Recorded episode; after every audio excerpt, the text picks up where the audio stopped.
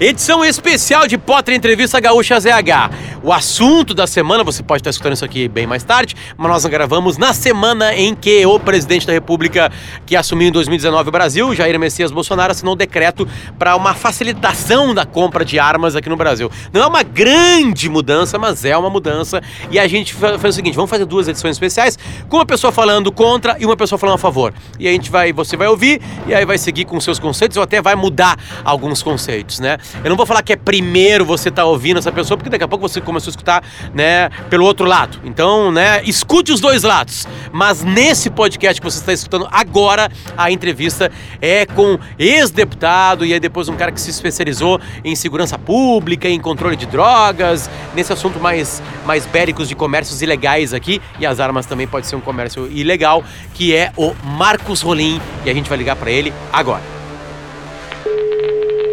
Por favor, Marcos Rolim. É ele. Rolim, Potter. Opa, e aí, meu? Tudo bom? Tudo bem. Tudo Quase britânico, um, um minutinho de atraso.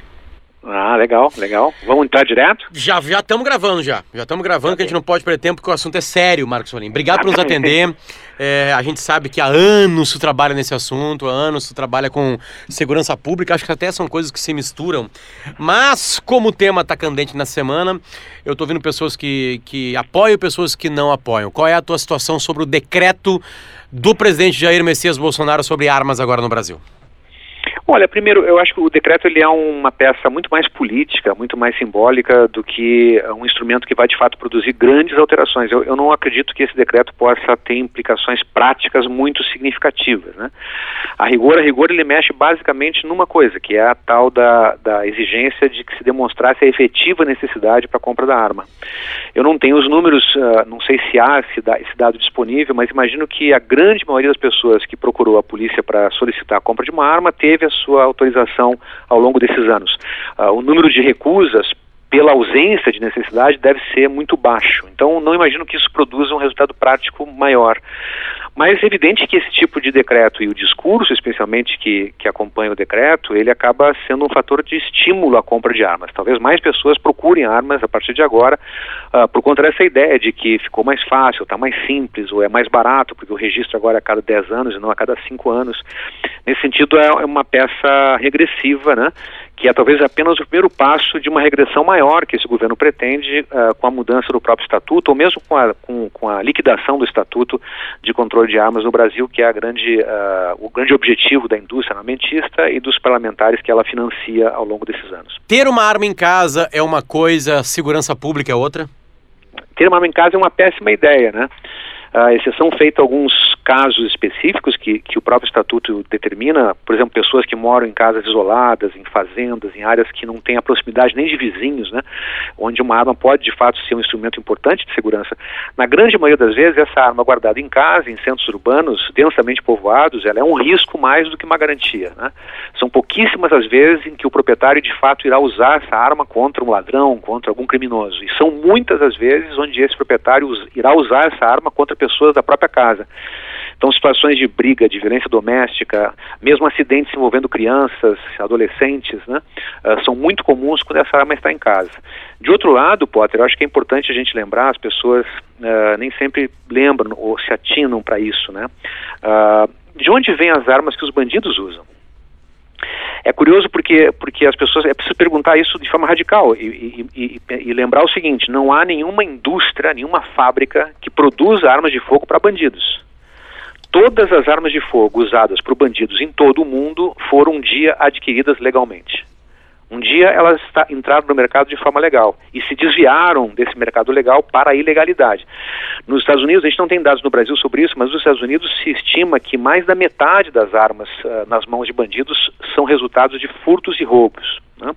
No Brasil deve ser maior essa taxa, como é maior também a taxa de desvio de armas de fogo legais, de polícias, de, de uh, uh, empresas de segurança e outras. Né? Então, na verdade, é esse o problema. Quanto mais armas em casa, mais a chance dessas armas migrarem para o mundo do crime. Entendi. Bom, uh, tu falou que é uma situação bem mais política do que qualquer outra coisa. Tem até pessoas que gostam de armas que não gostaram muito do decreto do presidente, né? Uhum. Uh, uh, por que que uma boa parte da população brasileira pensa que a arma é, pode resolver esse problema, que é um problema nacional, que é a insegurança? Olha, a gente tem os dados mais recentes agora do Datafolha, né, que acabou de fazer uma pesquisa sobre isso, onde se demonstra que 61% dos brasileiros são contra qualquer facilidade de acesso à arma de fogo e são contra que as pessoas tenham porte de arma de fogo, né. Eu acho que essa é uma, uma, uma, uma, um dado importante, quer dizer, a política do tal governo não corresponde à visão da maioria das pessoas no Brasil. Mas é, é apertado, né, Rolim? É 6 apertado. A, 6 a 4 é, aper, é apertado, é, né? É apertado, é apertado, mas não deixa de ser um dado importante, sim, quer sim, dizer, sim, a, o presidente não fala, nesse caso, em nome da maioria, né. Ah, interessante é que, que as pessoas armadas do Brasil são alguma coisa em torno de 3 a 4% da população. Ou seja, a esmagadora maioria da população brasileira nunca teve, nunca teve e segue sem ter armas. Né? Uh, eu acho que há aqui uma, uma, uma discussão a respeito da ausência de uma política de segurança pública. O Brasil vive uma crise muito séria na segurança, há muita violência, há muita, muita criminalidade. As cidades brasileiras foram tomadas por essa sensação de insegurança, ela corresponde em larga medida a uma verdade mesmo, as pessoas estão ameaçadas, elas se sentem assim, e não, não encontram no Estado o respaldo necessário. Né? E esse discurso, então, ele se, se, se produz com mais facilidade. A ideia de, bom, vamos ter uma arma, então, e as pessoas com arma estarão mais protegidas. Não estarão não estarão. Ah, ah, aliás, pelo contrário, ah, se a pessoa estiver na rua com uma arma, ainda que ela tenha o porte legal dessa arma, a chance dela morrer por conta disso é maior do que se defender. As pesquisas no mundo inteiro mostram isso também. Né? Então é preciso ter muito cuidado com essa discussão, porque uma opinião equivocada nesse caso aqui pode produzir muitas mortes. Né? Aliás, Potter, eu acho, eu acho muito curioso assim que o governo tenha editado esse decreto e que ele não venha acompanhado na sua justificativa por nenhuma referência científica. Não há nenhuma pesquisa, nenhum estudo amparando essa política. Não por acaso, né? eles não poderiam citar nenhum estudo porque não existe. Né? Todos os estudos do mundo inteiro mostram que aumentar a quantidade de armas de fogo significa aumentar também a letalidade da violência. A gente começa a ler sobre o, sobre a, pro assunto, assim, e, e, tem uma coisa que fica. Que, que sempre é citado, assim, a favor da arma, que. É, principalmente a, a, a questão da, da posse da arma, não da, do porte. Que é a seguinte: eu sou um bandido, é, eu vi que está facilitada a situação de ter armas nas casas das pessoas, eu me resguardo um pouco, eu dou uma segurada é, em tentar entrar lá porque eu posso tomar um tiro. Estou levando exatamente a conversa como é colocada sim, na. Sim, sim, sim. Né? Uh, essa sensação é real? Totalmente real, to totalmente real.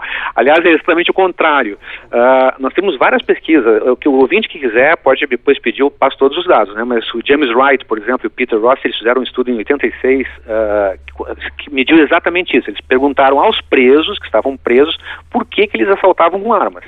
E a principal resposta é o seguinte: nós usamos armas porque a gente teme uma reação armada. Então a gente vai com a arma porque a gente tem, tem o medo que a pessoa reaja de forma armada. O fato da, da, da pessoa reagir agir de forma armada é, uma, é, uma, é um estímulo à pessoa usar arma, o bandido usar arma. E as casas, Potter, isso é um, um, fato, um fato impressionante, assim, há muitas pesquisas a respeito de arrombadores, né? Além de bens de valor, como dinheiro, joias, enfim, o, o um dos instrumentos mais procurados por arrombadores são armas, armas de fogo. Muitas vezes, quando se, quando se divulga que há uma casa com várias armas, ela se transforma num alvo preferencial de arrombadores. É evidente, as armas de fogo elas têm uma, elas têm uma liquidez muito, muito grande no mercado criminal, né? Então, quem tem uma arma para vender é muito fácil vender, né? Se vende muito rapidamente, muito mais que um produto roubado, né? Que precisa de um receptador, etc. Armas de fogo se vende em cada esquina no Brasil com muita facilidade. Então, ter arma de fogo em casa, ao contrário do que pensam seus proprietários, pode também significar um estímulo maior aos assaltantes. Tem, tem, tem o, o, os comércios ilegais do mundo são gigantescos, né? Sim. Uh, de drogas, de armas, a prostituição. Uhum. Uh, obviamente que eu tô, eu coloquei todo mundo no mesmo saco, no sentido de tem países que lidam melhor com alguma questão ou outra, né? Uh, uh, essa proibição, esse segurar de armas, não acaba alimentando algo pior ainda? Porque se eu quiser conseguir uma arma, com alguns telefonemas eu consigo uma arma, mesmo ilegal, né? No caso uhum. aqui, que é quebrando essa burocracia, digamos, que existe no Brasil. Isso também é uma sensação real ou não? Olha, a, a, o que, que, se deve examinar aqui, Potter, eu acho é o seguinte: o Brasil viveu durante toda a sua história, né, uh, uma, uma situação onde não havia nenhuma política de controle de armas, né. Durante muito tempo, qualquer pessoa podia comprar uma arma. Comprar uma arma é muito mais fácil do que comprar vários produtos. O mesmo, mesmo porte de armas era muito facilitado. Em várias situações bastava ter um amigo na polícia. Esse porte saía imediatamente. Né? até alguns anos atrás, antes do estatuto, estamos falando assim, antes de 2004, né? alguém que fosse flagrado pela polícia na rua com uma arma sem ter o porte, isto não era considerado crime. Né? Isso era uma infração de menor importância, mas não era considerado um crime. O Estatuto veio e mudou isso. Ele estabeleceu um conjunto de regras de controle sobre a compra, sobre o uso da arma, etc, etc. Praticamente acabou com o porte. O porte passou a ser uma exceção da exceção, né? O que, o que é muito importante, porque faz com que tu tire das ruas armas que poderiam estar sendo utilizadas para praticar violência, enfim. Uh, e ao mesmo tempo fez com que as pessoas que estejam armadas na rua, no caso o bandido, por exemplo, possa ser preso apenas por esse fator, mesmo que ele não tenha cometido nenhum crime. Então, Sim. todos os operadores do direito sabem disso, né? Quer dizer, a polícia abordou um sujeito na rua, ele está armado com uma arma, ele vai direto para o presídio, não tem conversa, graças ao estatuto. O estatuto permitiu que nós pudéssemos desarmar os bandidos. Né? Quando se estabelece essa permissividade às armas, veja o fato, por exemplo, ninguém comentou isso, Potter, mas quando o, o presidente, num decreto, estabelece que o registro deve ser renovado a cada 10 anos, significa o seguinte: eu vou permitir, em certas situações, que alguém que comprou uma arma legalmente, mas que tem logo depois uh, um crime praticado, permaneça usando essa arma, mesmo sendo um criminoso, por mais 10 anos entendeu? Porque vai ser a próxima oportunidade que ele vai ter que fazer o registro, onde vai aparecer antecedentes criminais. Então, por que, que o registro deveria ser a cada cinco anos? Para tu diminuir esse, esse tempo, né, e retirar armas de que não pode mais ter arma. Então, então acho que isso, isso é, é muito grave, assim, o que está acontecendo, né? O que te assusta mais nessa situação, uh, já deixando clara a tua opinião, que, que é uma opinião contrária? Olha, o que me assusta é, já há bastante tempo é, é, que a gente possa ter cada vez mais um Brasil onde as pessoas estejam armadas, né? As chamadas pessoas de bem, bota aspas nisso, né? Porque eu não sou criança assim para acreditar que as pessoas se, de, se, definem, se dividem entre o bem e o mal, né? Essa história de, de mocinho bandido é bom para criança, né? Para literatura infantil, mas todo mundo sabe, né? Que que uh, as pessoas praticam o bem e o mal o tempo inteiro, né? Dependendo das suas circunstâncias, das suas necessidades, da sua formação. Então, uh, eu tenho muito receio de que essas pessoas ditas de bem estejam armadas cada vez mais no Brasil, uh, num país onde a disputa política virou guerra, onde as pessoas se odeiam pelas redes sociais, onde as pessoas se xingam no trânsito, se ameaçam, né? E tudo isso vai continuar acontecendo, só que agora com as pessoas armadas, né? Então é evidente, é evidente que isso vai aumentar em muito a letalidade. Aqui eu acho que é um, é um dado importante, Potter, é que separar esse, esses conceitos de violência e letalidade, né? Se eu, se eu retirar, por exemplo, toda, todas as armas de fogo de circulação, não tiver nenhuma, nenhuma arma de fogo no Brasil, a não ser na mão da polícia, né? Talvez eu aumente as ocorrências de lesões corporais. Né? A violência pode aumentar, inclusive, se eu retirar as armas de fogo, no caso de lesões corporais. Mas o número de, de mortes nessas, nessa violência será muito menor. Né? Então aqui entra o tema da letalidade. As armas de fogo são, são especialmente letais. Elas são tão letais que elas produzem o resultado morte, mesmo sem que o autor deseje esse resultado. Né? Aí vem o sujeito que fala assim: ah, não, mas a, o cara não tem uma arma de fogo, ele vai matar com uma faca. Né? Sim, ele pode até matar com uma faca, mas é muito mais difícil produzir esse resultado com uma faca do que uma arma de fogo. Né? E a prova mais evidente disso é que você já ouviu várias vezes falar sobre balas perdidas, né? O cara dá um tiro e essa bala vai matar alguém lá adiante que nem imaginou do, do que poderia acontecer com ela, né? Uh, mas ninguém nunca ouviu falar de alguém morto por, por, faca perdida, né? Então tem um tema aqui de letalidade que é muito sério. As armas de fogo são muito letais, por isso deve haver um controle básico sobre elas. Né? Ah, no começo, a, gente, na nossa conversa, Rolim, tu, tu, chegou a, a falar pra gente que um, uh, ter mais armas possibilita, obviamente, é, é uma conta quase que matemática, na verdade, né? Mais arma, uhum. mais pólvora, mais projéteis, mais possibilidades dela chegar num tambor ou numa pistola é, automática e de sair dali e atingir uma pessoa. Uh, e que essas armas que estão nas mãos dos bandidos são armas que foram compradas na legalidade. Tirando uhum. uma exceção completa de um, um roubo numa fábrica, talvez, né? de, uma, de, uma, de quem constrói uma arma. Uh, eu, é, eu, já fiz essa pergunta para ti, mas eu quero pegar um outro viés dela, né? Na, na comparação, por exemplo, com drogas. É, se eu quero maconha, eu encontro maconha. Se eu quero arma, eu encontro arma. Pode um comércio legal, ou, ou, ele é legal, desculpa, mas mais facilitado nessa lógica, uh, é, desfavorecer o bandido? Olha, o que, o que eu acho que o que, o que eu acho que favorece os bandidos é, é, é, é, o aumento no volume de armas em circulação. É a quantidade. É a quantidade. Isso, isso obviamente favorece. Quanto mais assaltos eu tiver que onde o assaltante pega esse produto do, do, seu assalto como uma arma de fogo, menor o valor da arma de fogo no mercado ilegal. Né? Mais fácil, portanto, ela ser comprada. Né? Se, eu, se eu enxugo a quantidade de armas de fogo, um primeiro objeto, um primeiro resultado desse enxugamento é que o preço no mercado ilegal aumenta muito. Então, se hoje o cara compra uma, para comprar um revólver 38, ele vai pagar mil reais, se eu, enxugar o mercado, ele vai ter que pagar cinco, entendeu? Porque não vai ter arma tão facilmente à disposição. Então, quando a oferta é muito maior de armas no mercado legal, o preço dela também cai. Então, então se trata mesmo de diminuir o conjunto de armas em circulação. As pessoas pensam, até porque são levadas a esse pensamento errado, errôneo, né? não tem nenhuma sustentação empírica para isso, de que as armas que estão nas mãos de bandidos são armas que vêm do contrabando. Não vêm. Não é verdade. O volume de armas em contrabando é muito pequeno. E, e, os policiais, por exemplo, sabem disso. Se você chegar aqui na Polícia Civil do Rio Grande do Sul e for ver as armas acauteladas pela Polícia Civil, pela Polícia Civil quer dizer, armas que foram apreendidas na mão de bandidos, né? Você vai ver que a grande maioria delas, a, a, a esmagadora maioria dessas armas, são armas de fabricação nacional. Né? O volume de armas uh, de contrabando é muito pequeno. Então não se trata de, do, do, contrabando, não se trata do controle das fronteiras. Né? Aliás, essa história do controle das fronteiras, pode me permite um, um comentário, eu, eu acho sempre muito engraçado. Eu tenho, eu tenho, eu tenho, dá vontade de rir mesmo quando eu vejo pessoas dizendo assim: tem que controlar as fronteiras para não entrar arma de fogo. Né? Será que as pessoas sabem qual é o, o que são as fronteiras brasileiras? As pessoas sabem que nós temos quase 8 mil quilômetros de fronteira terrestre, grande parte delas em selva. Aí acha que vai controlar a entrada de arma, de droga pela fronteira.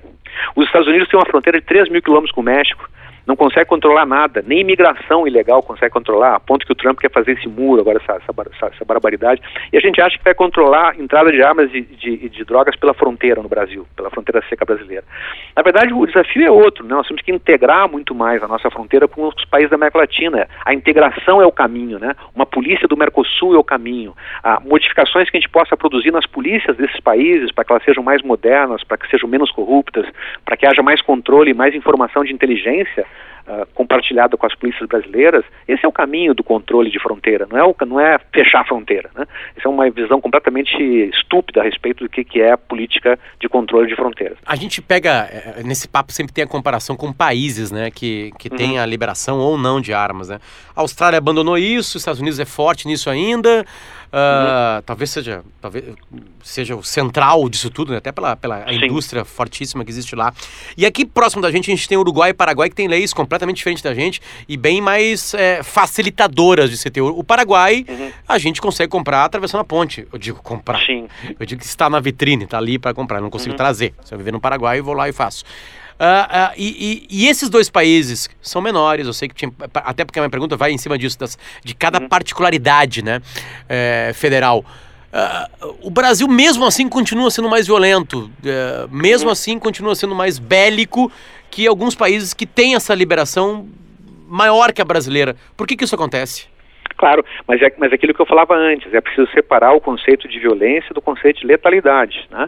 Quer dizer, as armas de fogo, quando eu falo em controle de armas de fogo, eu estou referi me referindo à necessidade de baixar a letalidade da violência. A gente não vai acabar com violência tirando armas de fogo de circulação, a violência vai acontecer de outra forma, mas ela será menos letal. Então o tema, o tema não, não se esgota aí nas armas. Né? Para se enfrentar a violência é preciso muito mais coisas do que controle de armas. Agora, veja a importância do controle de armas estabelecido pelo Estatuto, Potter, porque eu, eu, é importante a gente lembrar o Estatuto, porque ele é uma lei muito criticada, muito vilipendiada no Brasil, e as pessoas, quando criticam o Estatuto, muitas vezes sequer leram o Estatuto, elas não sabem o que está lá no Estatuto. Né? O Estatuto, quando criou condições, por exemplo, ele obriga a, a, a que os, os, armeiros, as empresas produtoras, atacadistas, varejistas, os exportadores e importadores de armas sejam cadastrados, né? então eles foram cadastrados.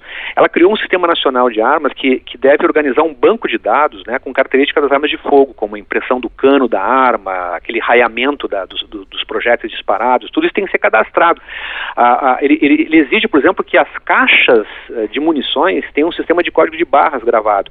Isso permitiu, por exemplo, Potter, que agora na, na investigação do assassinato da Marielle lá no Rio, a, a polícia tenha rapidamente esclarecido de onde veio a bala que matou a Marielle. Né? Aquelas balas disparadas vieram de um lote comprado pela Polícia Federal, enfim, não lembro direito lá em que situação. Enfim, isso, isso favorece tu chegar nos criminosos, né? Onde é que veio essa, essa munição. Por isso que é, é preciso criar essa relação de, co de cooperação com os países da América Latina, especialmente aqui com o Uruguai, com a Argentina e com o Paraguai, né? Para que haja uma, uma, um mesmo entendimento a respeito desse mecanismo de controle, né?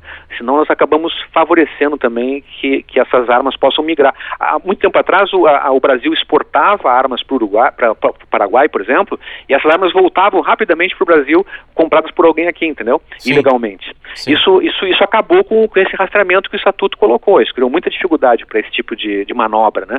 Mas ainda falta essa integração latino-americana a ser realizada. Na verdade, o decreto, como tu falou no começo do programa, é muito mais político, porque tudo isso continua tudo isso continua, é o que eu digo. Então, eu acho que o impacto do decreto por si só tende a ser pequeno. Mas é evidente que ele não vai ficar aí, né? É óbvio que no Congresso Nacional se articula já há muito tempo, lá com a bancada da bala, como se chama, né? Um projeto que é para acabar com o estatuto, né? E, e, e, eles têm hoje talvez condições de alcançar a maioria para isso. Eu espero que não, mas talvez haja essa condição. É, eu acho vergonhoso, assim, sinceramente, eu, acho vergonhoso que haja um grupo de deputados que tiveram campanhas financiados pela indústria de armas lá com dinheiro registrado, né? Uh, Taurus, etc., financiando as suas campanhas e que agora se dispõe a devolver esse investimento, garantindo lucratividade para esse setor. A mim parece uma coisa vergonhosa. Uma, uma das grandes uh, uh, reivindicações é a liberdade individual, né? É, uhum. a, quem defende, no sentido de, bom, é a posse de arma, a posse é na minha casa, a casa é minha e eu quero ganhar mais esse atributo para poder defender a minha casa se algo ocorrer aqui. Tudo bem. Isso está garantido pelo Estatuto. Até aí estamos no Estatuto. O Estatuto não proíbe isso em nenhum lugar. Essa é a razão pela qual, inclusive, eu acho que esse nome Estatuto do Desarmamento é uma impropriedade, porque o Estatuto não desarma ninguém. O Estatuto cria regras para a compra de armas, que há regras para o porte, né? estabelece a necessidade de registro, estabelece uma série de normas, mas ele em nenhum momento proíbe que as pessoas tenham arma ou comprem armas o que, que muda na realidade? Quero que tu repita isso mais claramente. O que, que a assinatura do presidente nessa semana, que é a semana que a gente está gravando, se você está escutando esse podcast uhum. mais tarde, a gente está gravando na mesma semana, o que, que muda na realidade? O que, que estatisticamente vai acontecer? Duas coisas fundamentais do decreto. A primeira disposição que o decreto altera, de decretos anteriores, é a tal da comprovação da necessidade da arma de fogo. Como é que funcionava antes? Ah, o sujeito quer comprar uma arma de fogo, ele tem que ir até a Polícia Federal e dizer, olha, eu quero comprar uma arma de fogo, e vai ter que explicar para a Polícia Federal, teria que explicar que ele precisa dessa arma ele tem que demonstrar a necessidade de ter essa arma. Então ele vai dizer, olha, eu moro numa cidade assim, com, a, no, com um entorno tal, eu tenho tantas situações de violência no meu bairro, eu chego de noite em casa, sei lá, ele vai ter que falar uma história lá para demonstrar para a polícia de que de fato ele precisa dessa arma. Bom, a polícia então concede ou não o direito dele comprar a arma certo? certo. Isso acabou. O, o, decreto do presidente Bolsonaro estabelece de forma muito ridícula né, um critério objetivo que diz o seguinte: todos os brasileiros que viverem em estados que tiverem indicadores de homicídio maiores que 10 para cada 100 mil têm direito a comprar arma de fogo. Como não há nenhum estado no Brasil com indicadores menores do que esse, né, então se estabeleceu essa, essa necessidade e ele estabeleceu que, que, é, isso é referente a 2016. Portanto, nem que algum estado como São Paulo, por exemplo, uh, que pode ter nove homicídios, oito Santa Catarina também, né? Santa Catarina, fora, enfim, poderia estar fora, não estão fora. Então, todos os estados brasileiros estão dentro desse dado em 2016, portanto, todos os brasileiros que moram nesses estados poderão comprar arma. Não há, portanto, necessidade mais de justificar para a polícia que você tem necessidade de comprar a arma. Ponto. O meu, a minha discussão é que, que é, o número de armas que a polícia deixou de, impediu que fossem compradas por esse objetivo não é muito relevante. Eu não tenho os dados, mas imagino que não seja relevante. Então acho que isso não causa um impacto imediato. E o segundo, a mudança do, desse decreto do presidente é que ele estabelece que ao invés dessa arma ter que ser registrada a cada cinco anos, cara vai lá e a cada cinco anos paga 90 reais para re renovar o registro, uh, agora esse registro vai ter que ser feito a cada 10 anos. Eu acho isso um retrocesso, porque essa pessoa que, tá, que comprou a arma pode cometer um crime, daria dois anos, e ele vai continuar armado mais oito anos. Né? Uh, se ele fosse registrar a arma logo depois, essa arma seria retirada dele porque ele já teria antecedentes criminais. O Estatuto proíbe uma pessoa ter uma arma legalmente se ele tiver um, um, uma, um antecedente criminal. Mesmo se ele for preso, não é retirada a arma dele? Não, não. No, no, caso de prisão, não, ele pode guardar arma em casa. Se foi preso, se ele não foi, não foi preso com a arma sim. e a arma está legalizada, a arma fica em casa. Sim, sim, né? sim, Eu acho isso impróprio. O ideal seria que houvesse um, um controle mais, mais específico. Né? Outra coisa que, que, o, que, esse decreto introduziu foi essa história de que as pessoas, quando têm arma de fogo em casa, se, se houver criança ou pessoa com uh, problemas mentais, enfim, essa pessoa tem que ter um cofre ou demonstrar que tem uma, um lugar para guardar com chave, etc., com Sim. tranca. O que também não tem nenhum efeito, porque, porque não estabeleceu nenhuma fiscalização, não estabelece fiscalização sobre as pessoas nessa circunstância, nem há pena né, a ser cumprida nesse caso. Então, ninguém vai cumprir isso aí na prática. Em geral, as pessoas, quando compram armas, elas partem do princípio de que arma tem que estar no local de fácil acesso, caso elas precisem usar rapidamente. Né? É essa ilusão de que eles vão usar a arma rápida e vão resolver o problema. E, e, é por isso, inclusive, que aumenta o risco em casa, porque essa arma de fácil acesso também será de fácil acesso para um adolescente, ou uma criança, etc. Uh, ah, e na realidade, o que vai mudar? O decreto? Eu acho que na realidade o que muda é que ele é mais uma peça de propaganda que estimula as pessoas a comprarem armas. Nesse sentido, sim. Né? sim. As ações da Taurus vão continuar a crescer, né? Elas vão essa empresa vai continuar uh, enriquecendo, né? Por isso que eles investem tanto nesse tipo de político, né? O, o retorno é garantido. É aqui até, até tem uma coisa estranha, eu estava lendo agora há pouquinho, né? Uh, a, a, a, as ações da Taurus, elas caíram 20% depois do decreto.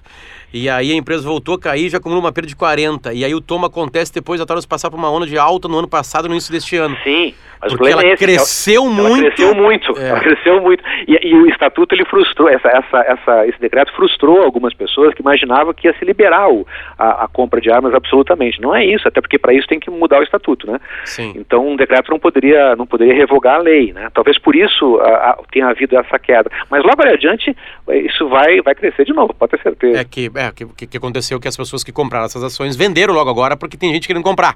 Claro. É, então aí o valor baixa, né? É uh, Rolim, existe Uh, um, uh, vamos lá, vamos falar agora a, a realidade. As empresas vão uhum. continuar fabricando armas em, em todos os pontos. Isso movimenta a economia de alguma maneira, tem empregos e tudo mais. Eh, não existe um mundo sem armas, né? É, o, o ideal seria que nós tivéssemos um mundo com forte controle sobre armas, né? Uh, essa é a experiência de muitos países europeus. Existe isso? Se consegue isso? É claro, as pessoas chegam na arma para cometer algum tipo de crime, Sim. porque elas estão precisando cometer o crime. Eu não estou falando que, eu não estou colocando, não estou passando uma, a, a, um pano na cabecinha de quem cometeu um crime, não é isso, mas tipo assim, é, é, é um meio mais fácil de eu tirar algo de uma pessoa digamos assim, né? Claro. É, é, como é que, que, Me dá um grande exemplo de um local parecido com o Brasil. Não adianta a gente falar que a, que a Suécia consegue, que a Dinamarca consegue, que a Inglaterra consegue, porque eles têm níveis de educação Sim. mais legais, as cidades são mais legais. Tem algo, algo parecido com o Brasil que consegue ter um controle legal? Não, é, basta pegar o exemplo da Colômbia, né? A, a, Colômbia foi, durante os anos 90, talvez o lugar mais violento do mundo, né? As taxas de homicídio em Bogotá, em Medellín, na época do Pablo Escobar e da, da, do auge, digamos assim, do tráfico de drogas, da, daqueles, daquelas quadrilhas, né? Aquele crime organizado, atingiram, assim, uh, índices de violência inimagináveis, né? Além do que, a Colômbia viveu durante muito tempo uma, uma, uma guerra civil, né? Uh, com grupos paramilitares, com guerrilha, etc. Então a Colômbia foi... Seguramente um dos lugares mais violentos do mundo. Hoje qualquer cidade colombiana é muito mais segura que Porto Alegre, né? E isso teve muito a ver também com a política de controle de armas imposta lá, né? Foi uma garantia, assim, logo no início, né, de um grande controle sobre as armas de fogo, o que fez cair a letalidade. Aquilo que eu dizia antes, né? Quer dizer, se menos armas de fogo significa menos, menos letalidade, né? Quer dizer, menos resultado morte, né? Isso vale não só para homicídio, mas vale para suicídio também, né? Ah, se, se tu pegares, por exemplo, as taxas de suicídio no mundo inteiro, a gente nota claramente isso. No, uh, os, nem sempre o meio mais comumente empregado é o meio mais eficaz. Uh, nos Estados Unidos, por exemplo, as pessoas tentam se matar muito mais com ingestão de medicamento. Né? Isso tem uma, uma, uma incidência lá de, de uma, uma, taxa de sucesso muito baixa. Né? Uh, já as armas de fogo são menos usadas, mas quando são usadas, a taxa de sucesso, ou seja, o resultado morte, é lá em cima, por conta do potencial letal da arma de fogo. Né? Sim. A, a, pergunta, ela pode parecer um pouco grotesca, até porque eu não concordo muito com ela, tá, Rolim? Então tu tem todo o direito de responder, hum. até com não sei, ou não quero falar, hum. ou sei lá, qualquer coisa assim. Mas por que, que a gente vê que pessoas. É, e eu não gosto dessas classificações, aliás, estou gravando um podcast exatamente para saber o que, que é esquerda e direita de verdade. Mas por que, que pessoas de esquerda são contrárias às armas e pessoas de direita são a favor de armas? Eu fui bem, bem ralo na pergunta, pode responder da maneira que tu quiser. É, eu, eu, isso acontece no caso brasileiro com muita nitidez. Em geral, os partidos mais à esquerda têm posições contrárias e os mais conservadores ou à direita têm posições mais favoráveis. Uh, se reflete alguma, de alguma forma, embora no outro perfil nos Estados Unidos, né, os democratas são mais pró-controle de armas, os republicanos são mais a favor da liberação completa de armas. Mas eu não sei se essa é uma, uma, uma postura que se repita no mundo inteiro e que marca esquerda e direita, especialmente não sei se essa seria a postura da esquerda no poder, por exemplo. Né? Uh, na verdade, o que importa nesse caso, Potter, é que, é que o tema do controle de armas não é um tema que envolva uma ideologia, não é um tema que envolva uma referência ideológica qualquer. Ele é muito mais uma, uma resposta que nós damos à pergunta o que é a humanidade. Eu acho que esse, essa é a grande questão. Né?